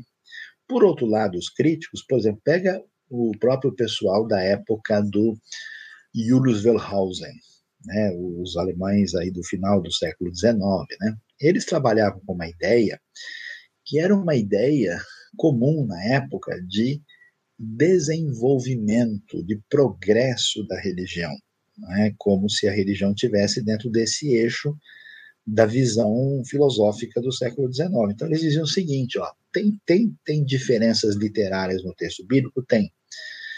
Mas como é que a gente entende essas diferenças? Bom, os textos mais simples são mais antigos. Os mais complexos, mais desenvolvidos, mais refinados têm que ser posteriores. Mas será que é assim? Estudiosos israelenses que concordam com a divisão literária não aceitam isso. Porque eles partem do pressuposto, até com o eurocentrismo, né, com aquela ideia de que os europeus eles são a última bolacha do pacote, eles entendiam assim que o mundo primitivo antigo é o mundo semita, ele melhorou com o mundo greco-romano e agora a última a realidade da história era o mundo germânico. E eles transferiram isso para os seus estudos. Então, eles analisavam os textos a partir desse né, enfoque no chamado na história da religião de Israel. E esse enfoque não subsiste. Ele está presente muitos estudos críticos. Então, nesse caso, a gente vê essa dificuldade. No caso da neortodoxia, Aí é um, é um outro departamento que a neortodoxia percebeu que o excesso do, do método crítico com o liberalismo teológico levou a um beco sem saída. Então, o Karl Barth, né, que foi a principal figura da neortodoxia, ele, ele é chamado a neortodoxia exatamente por isso, né, que ele traz de volta a ortodoxia, ainda que num ambiente diferente. Ele vai valorizar conceitos que o, o mundo liberal e crítico enterrou, e vai dizer, não, esse negócio não é bem assim. Né? Ah, e a neortodoxia ela tem muito a nos oferecer e contribuir. Só que, assim, é muito diferente, né? Você tem, por exemplo, alguns autores neo-ortodoxos, como o próprio Karl Barth, que tem muito a oferecer no âmbito teológico, e tem alguns autores que são muito diferentes, né? Você tem um Barth e um Brunner, por exemplo, as perspectivas uhum. são diferentes. E, e, uma coisa que fica meio assim, a gente entende porque que Barth falou isso, que é enfatizar muito o encontro do indivíduo com as escrituras, né? E essa questão da palavra se tornar e, e, impactante né, na vida do indivíduo. Né? É, um, é um conceito que, no fundo, é uma derivação das ideias de Kierkegaard. Né? Só que a gente fica assim, e se a pessoa tem um outro encontro com uma outra referência, como é que fica? Ela tem validade ou não tem, né? Uhum. Então tem o seu valor. E, na verdade, esse enfoque neo-ortodoxo, né, ele tem como raiz o existencialismo. O existencialismo que é uma base, né, que começa com Kierkegaard, que tem bastante a gente aqui na IBNU tem um curso de filosofia que ajuda a entender essas coisas, então tem pertinência, e aí eu vou dizer o seguinte: para lidar com esse caminho, você tem que saber onde pisar. É igual entrar num lago onde tem várias pedras e algumas lisas e tem buraco. Se você for andar por ele e não souber onde pisar e saber o que que faz sentido, você pode se atrapalhar. E eu acho que algumas pessoas, por falta de bagagem histórica, teológica, exegética e filosófica, às vezes estudam alguns desses autores e depois eles não sabem mais para onde ir. Joia. Vamos... Mais pergunta forte do Jackson aí. É essa aí, agora eu estava até pesquisando aqui, depois eu vou ver se eu acho o link da, da série toda do, do Fé e Filosofia para poder colocar aqui na. Achei aqui, peguei a playlist. Vou colocar o link aqui no chat, porque daí o pessoal pode depois assistir aí uh, e conhecer um pouco mais. Bom, mas o Forrest Heist aqui, ele pergunta assim, considerando todas essas linhas de pensamento e métodos de interpretação e suas possíveis divergências, podemos entender como sendo aos mistérios da fé, e aí ele coloca aqui o texto de Efésios 3 e 1 Timóteo 3. Não, não, não tem a ver uma coisa com outra, né? Até, por exemplo, quando uh, Efésios 3 está falando de mistério, ele, ele explica né? que mistério uhum. é esse, né? Sim. O mistério que está envolvido ali é o fato de que na igreja você tem essa comunidade de gentios e judeus. O que Efésios está querendo dizer, né?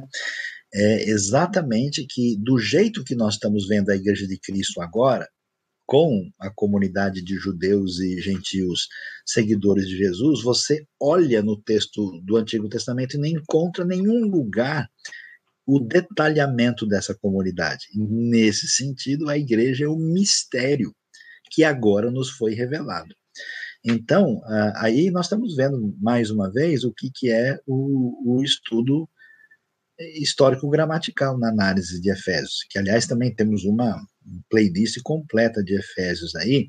Então não é assim, veja, ninguém pode estudar qualquer texto assim na base da boa vontade, né? Se você vai estudar Shakespeare ou vai estudar Dostoiévski, você tem que entender, peraí, de que época ele era, qual é o contexto social e político, que tipo de escrito ele é, construiu e com quem ele estava falando, né? Então, a mesma coisa, a Bíblia é, é, é um corpus literário específico. Existe no mundo que a gente chama que é uma coisa independente de confissão religiosa, chamado estudos bíblicos. Né? Você tem universidades no mundo de pano de fundo até não religioso, né? Você tem é, gente de perfil católico, protestante, ortodoxo, judaico, que faz estudos bíblicos, né? E nesse estudos bíblicos você vai fazer uma análise objetiva das coisas. Você tem que estudar como se estuda qualquer literatura. Então, nesse caso, a Bíblia vai falar de mistérios, mas tem que entender isso contextualmente, do que é que ele está falando.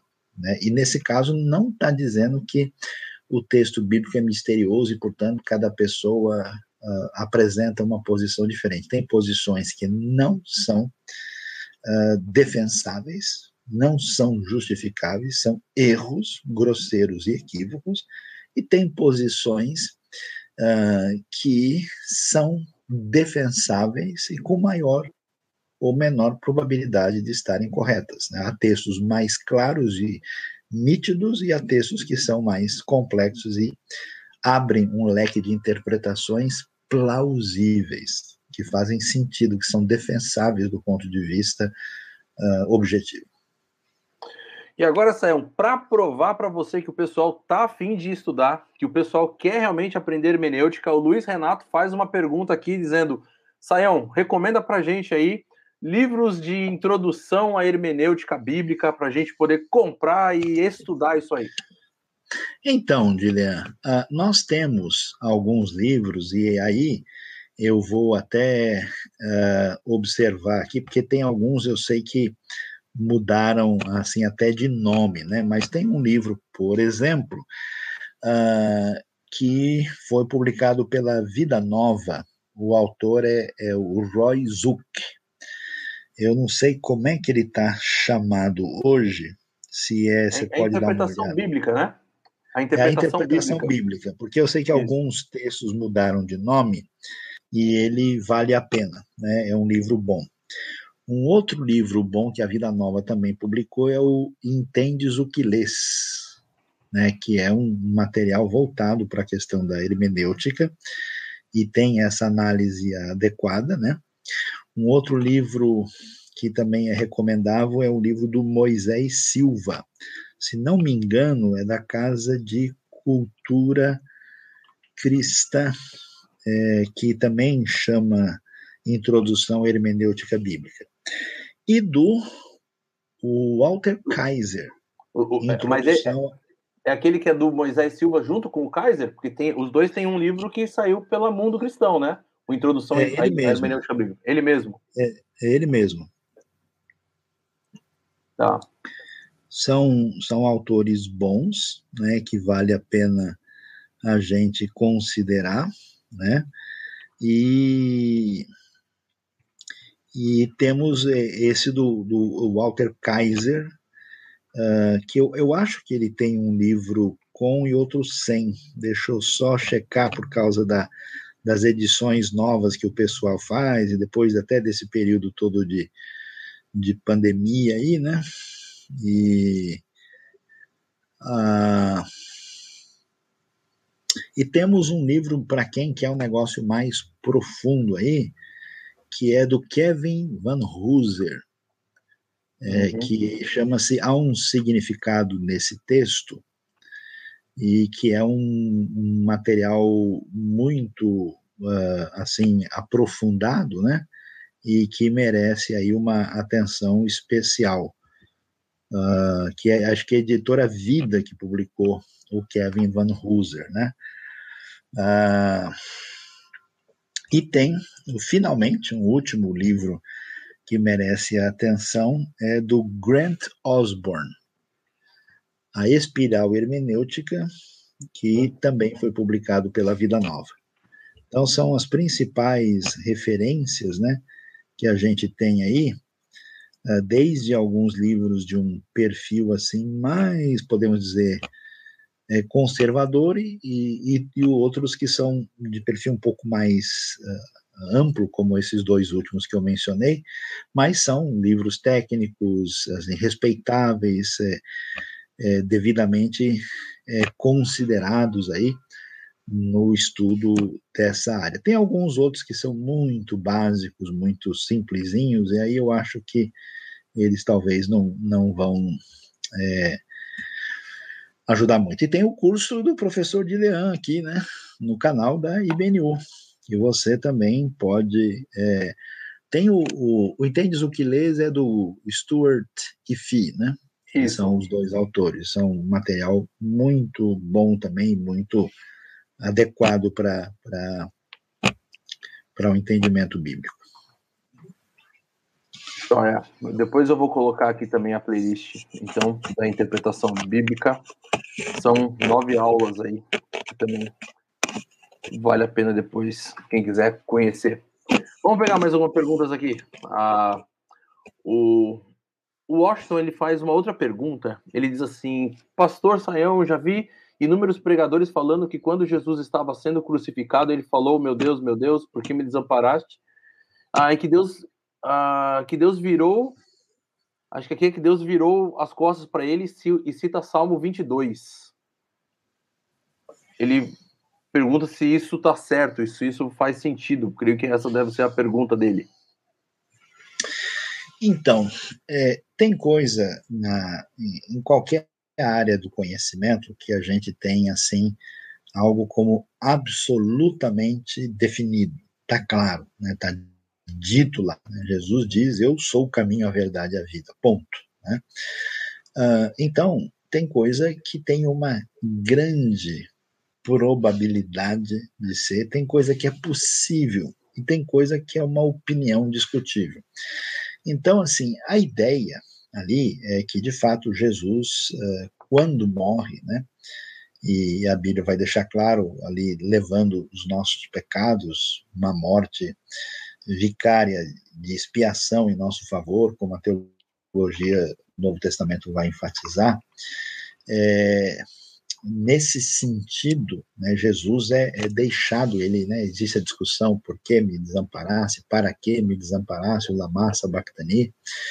Agora, não tem nada explícito, né, é, direto, que nos permita dizer que Deus virou o rosto para Jesus. Né? Isso é, vamos dizer, uma construção, é, eu diria que é uma possibilidade, é uma opinião. Então, o que, que a gente faz? A gente nunca é, coloca o que é certo e seguro como duvidoso, como possível, e nunca coloca o possível e o provável como uma coisa indiscutível. Eu acho que um grande erro nas pessoas quando vão tentar tratar do assunto é que eles às vezes colocam num segundo plano o que é essencial, indiscutível e fundamental e coloca como dogmático uma coisa que está em aberto, né?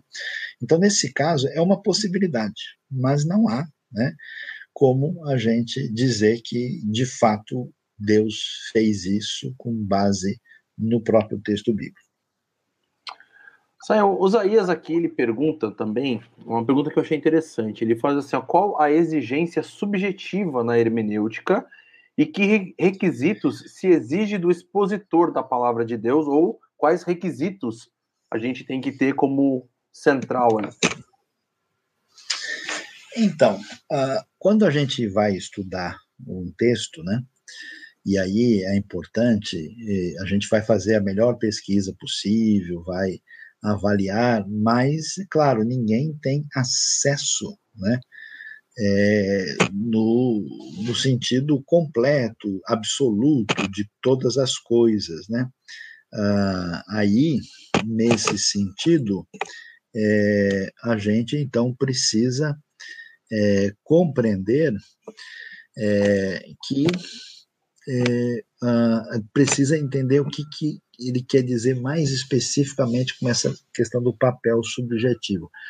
Chega um ponto em que você vai ter que tomar uma posição. Há algumas coisas no texto, por exemplo, que não, não fecham, que não são uh, definitivas, que permitem, então você vai dizer, olha, pode ser isso, pode ser aquilo. um exemplo bem interessante? Lá em Provérbios 22, 6, né, tem o famoso texto: ensina o menino no seu caminho.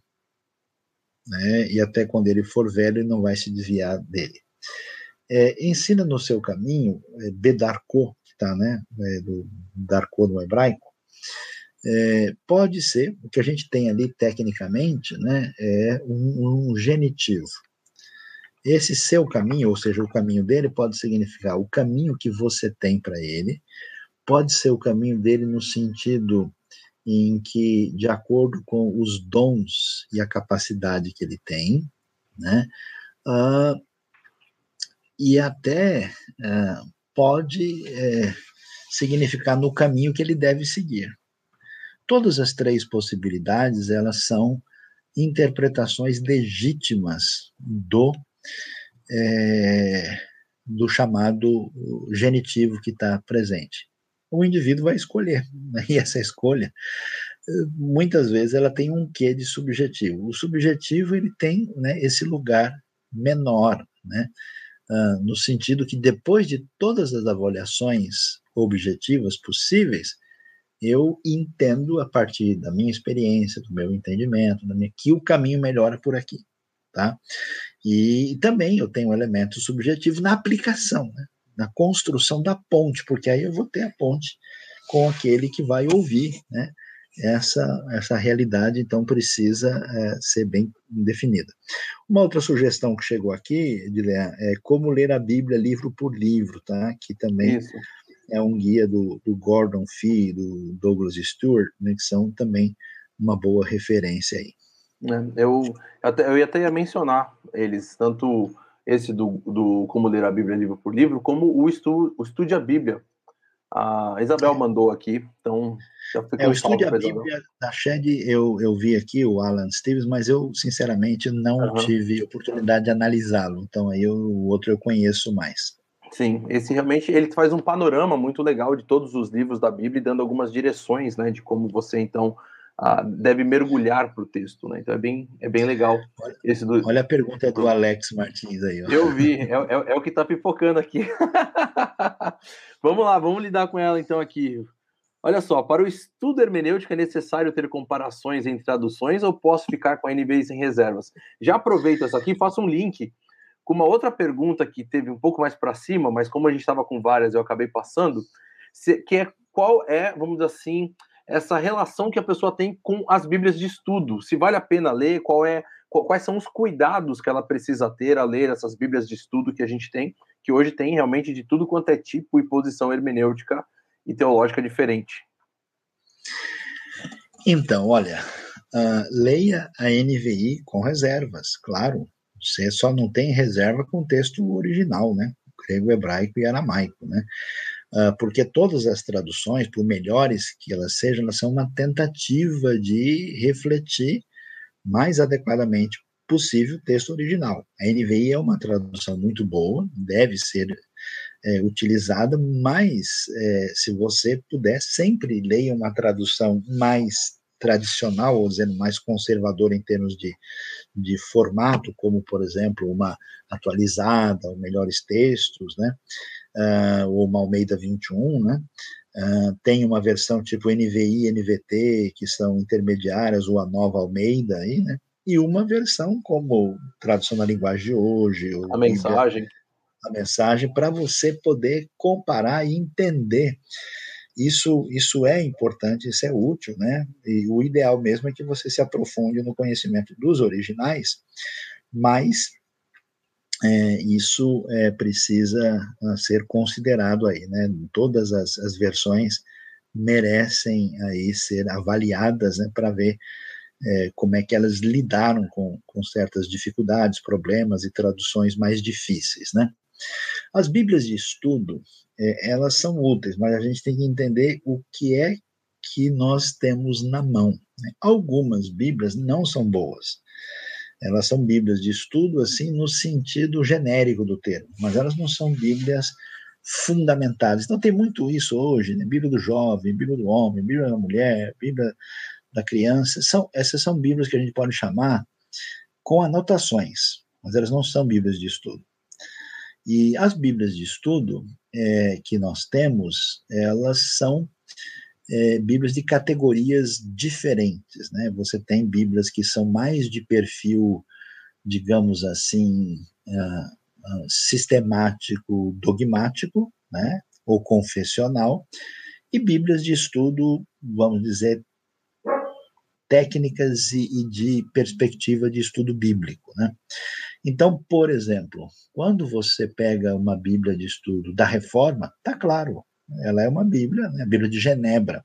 Uhum. É uma Bíblia de perfil reformado, calvinista, amilenista, que tem um enfoque muito nítido uh, nessa direção. Você pega uma Bíblia de estudo anotada, que é o, o, o autor, o editor, é o Charles Ryrie. É uhum. uma Bíblia de segunda onda dispensacionalista, tem um enfoque muito definido, né? E, e assim, tem a Bíblia de estudo pentecostal, preciso nem explicar, né? Você já entendeu o que, que ela está dizendo. Agora, você tem algumas Bíblias que são técnicas, por exemplo, a Bíblia de estudo Almeida. Ah, ela é uma Bíblia só com informações técnicas, ela não tem o objetivo de levar a pessoa para uma posição a outra. A Bíblia de Estudo Arqueológica, ela está discutindo os achados arqueológicos, a pertinência, o seu valor, a sua importância, a sua conexão histórica arqueológica. A Bíblia de Estudo NVI é muito boa, porque ela não tem uma cor assim também, ela mais trabalha com aspectos históricos, literários, explicações é, dentro de um consenso evangélico, né?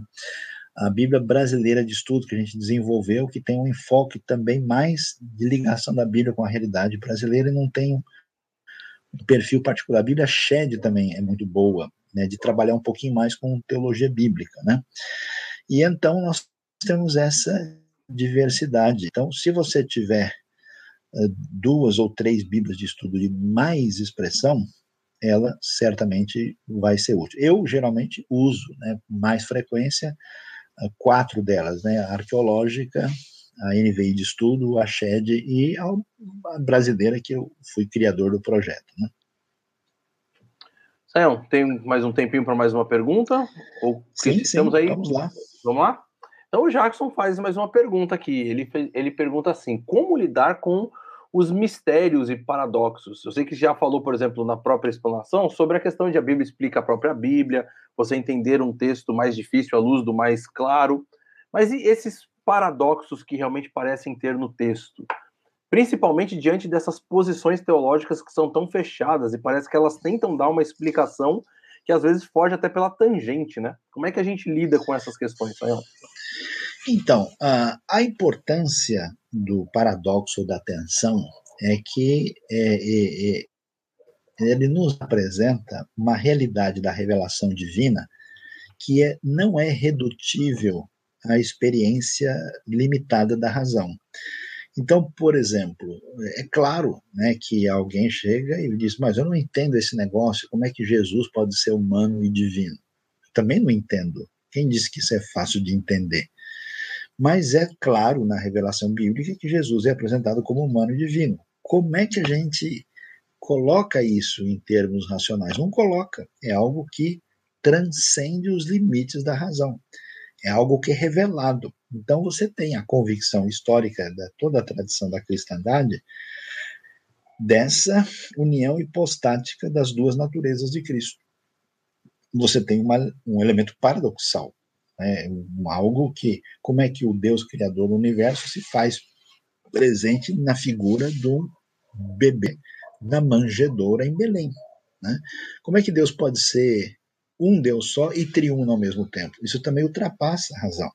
Então, nesse sentido, é, é algo importante que na Bíblia você tem a própria revelação dizendo que vários aspectos da fé estão na categoria de mistério. Né? Você tem o que a gente chama, né, na discussão teológica, da teologia apofática e catafática, né? a teologia que se define do ponto de vista daquilo que a gente pode expressar é, pela doutrina, pela razão, a, a, teologia que cabe nessa caixa e aqui ultrapassa. Toda vez que a teologia se torna muito refém do elemento racional, ela perde o mistério e ela não se deixa envolver pelo texto e ela tenta dominá-lo. Né? É uma teologia um pouco assim, uh, num certo sentido, perigosa. Mas, por outro lado, à medida em que a teologia se torna única, exclusivamente misteriosa, e ela entra na dimensão do místico, ela perde a possibilidade de ter da parte de Deus a diretriz adequada de como viver a vida. Então é necessário ter um equilíbrio, manter essa tensão. Né? como é que a gente lida com isso? Aí, olhando caso a caso, né? É, a gente é, é, é, entrar no mar, na praia, né? Vai andando devagarinho, né? Que às vezes você pisa no buraco, né? Às vezes você vê que acabou a água, né? O mar voltou.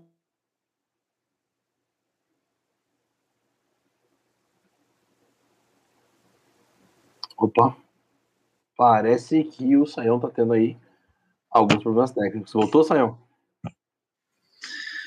Voltei, deu uma Voltou. bagunçada. Foi um mistério aqui que invadiu aqui e acabou realmente sendo paradoxal. A comunicação sem a conexão. A coisa foi forte aí, foi forte.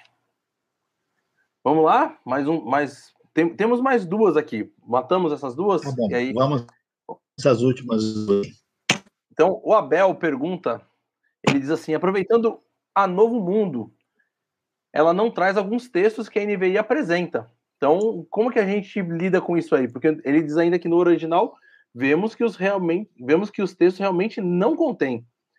Então, dá para ter essa Bíblia como padrão, essa Bíblia Novo Mundo? Então, a tradução Novo Mundo é uma tradução peculiar, né? Que ela não é, é aceita nem é, recomendada nos círculos acadêmicos, né? Ela faz parte de um determinado uh, grupo específico e tem certos textos traduzidos de uma maneira única, você não encontra nenhuma versão, né? A impressão é que dá é que os textos estão debaixo né, de uma diretriz teológica pré-definida, por isso que eles acabam ficando diferentes, né? Agora, essa questão dos textos envolve a discussão da crítica textual, né? E qual que é a questão que está envolvida aí? É fato que a gente tem uma tradição uh, histórica baseada no texto recebido, né, é, fundamentado nos manuscritos uh, de, dos bizantinos, que tem uma base de tradução aí do Novo Testamento em toda a história da, da, das versões bíblicas uh, modernas, né? E depois de um trabalho mais assim uh, detalhado, né, uh, que está refletido na, na versão aí do chamado Novo Testamento do Kurt Aland, né, e do Eberhard Nestle, eles têm algumas recomendações de que certos textos possivelmente não faziam parte dos escritos originais, né. Só que essa questão toda é, ela é um tanto quanto controversa, né? Não há uma decisão assim definitiva. Por exemplo, segundo alguns desses estudiosos, o texto de Marcos 16 de 9 a 20 tinha que tirar do texto, né? Uh, João 7, 53 até 8, 11 também não deveriam estar lá, né? Alguns textos, como 1 João 5, 7, são textos muito, assim, nítidos de que eles realmente é, são textos que dificilmente estavam ali, mas assim, a, as decisões não são tão simples e tão fáceis, e não é porque não encontram em alguns manuscritos uh, mais antigos que se chega a uma conclusão que esse texto não devia estar lá de jeito nenhum. Você pode dizer, por exemplo, parece que o final de Marcos é um pouco diferente do Evangelho, o que pode ser uma sugestão de que ele não fez parte desse desfecho da redação. Mas dizer que ele não devia estar na Bíblia é um outro departamento. Então, como isso é muito mais complexo do que se imagina, as boas versões fazem o que? Elas colocam texto e dão a informação técnica para que a pessoa faça a sua decisão de entendimento sobre a pertinência do texto ou não. Né? O simples fato de você fechar é, completamente com o chamado texto crítico, sem qualquer questionamento, é, também é algo que a gente tem que pensar com uma certa atenção, né? não é uma coisa assim indiscutível. A última pergunta que a gente tem então, Sayão, é do Paulo, e ele está perguntando um pouco sobre essa questão que envolve o academicismo e a fé. Porque ah, ele ainda pergunta entre o simples e o complexo, como não se perder? Né? Na verdade, a gente vê que realmente alguns grandes teólogos e grandes personagens aí da interpretação do texto eram ateus no começo e, na verdade, ao ler o texto, eles realmente encontraram o, a, o Deus das Escrituras e se converteram, né? Porque ele coloca, ou seja, numa luta para entender o complexo, nós podemos perder a salvação, basicamente, eu acho que é isso, perder-se na busca dessa salvação. Até que ponto realmente nós devemos ir? Eu responderia essa pergunta da seguinte maneira: como é que a gente faz para ter boa saúde? Para uma pessoa ter boa saúde, ele não tem que ser PhD em medicina. Ele não tem que ser o especialista que conhece toda a farmacologia e todos os tratamentos. Ele tem que ter bom senso e seguir as orientações adequadas. Então, a vida cristã na sua relação com Deus, de certa forma, é algo muito simples. Né? Você deve crer em Cristo, seguir as diretrizes de Cristo e servir a Deus no âmbito da igreja local e fazendo expandir o reino de Deus. Agora, se você quer se especializar no entendimento de algumas questões detalhadas, assim como uma pessoa que deseja estudar medicina, ah, essa pessoa então tem que conhecer e se aprofundar no assunto. Nem todo mundo precisa ficar discutindo né, que tipo de auristo aparece em Romanos 8, né, e quais são as interpretações. Algumas dessas coisas são úteis, mas você, o que, que você faz? Quando você descobre que ali tem um bom médico, né, quando você descobre que ali tem uh, um indivíduo que tomou um remédio ou fez um tratamento que deu certo, aí você fala, puxa, acho que vale a pena ouvir essa pessoa. Então, Jesus ensinou uma coisa muito simples, que pelos frutos você conhece a árvore. Né? Então, por exemplo, você vê uma pessoa que apresenta um tipo de visão, de interpretação, dá uma olhada como é que é a vida dessa pessoa.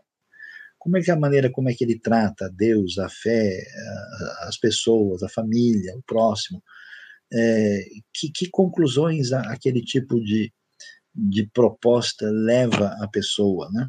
E, e aí a gente, assim como um bom médico diz, ó, se você está comendo de maneira equilibrada, não está praticando nenhum excesso, faz as suas caminhadas aí e controla a pressão, o colesterol tal, você vai ter uma boa saúde.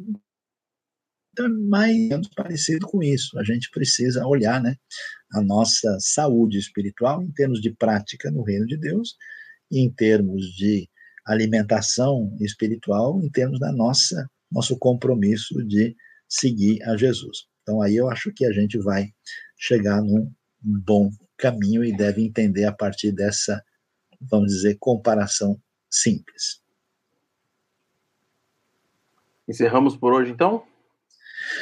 Encerramos. Muito obrigado a todos que estiveram com a gente. E não se esqueça, se inscreva no canal aí, né?